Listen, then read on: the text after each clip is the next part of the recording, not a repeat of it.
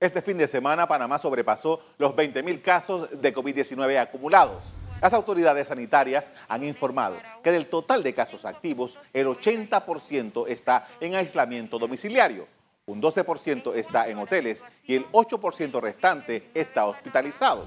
Los especialistas indican que las tasas de casos y de funciones se mantienen estables el equipo de salud ha arreciado la práctica de pruebas. La ministra de Salud, Rosario Turner, indicó que el 79% de las pruebas realizadas corresponden a las provincias de Panamá y Panamá Oeste. En las regiones de salud de Panamá y San Miguelito se concentra un buen número de esos casos.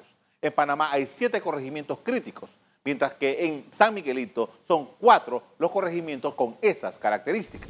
Mientras tanto, la jefa de la cartera de salud sostuvo que su ministerio y la Caja de Seguro Social han aumentado la capacidad resolutiva del sistema sanitario para casos moderados y críticos.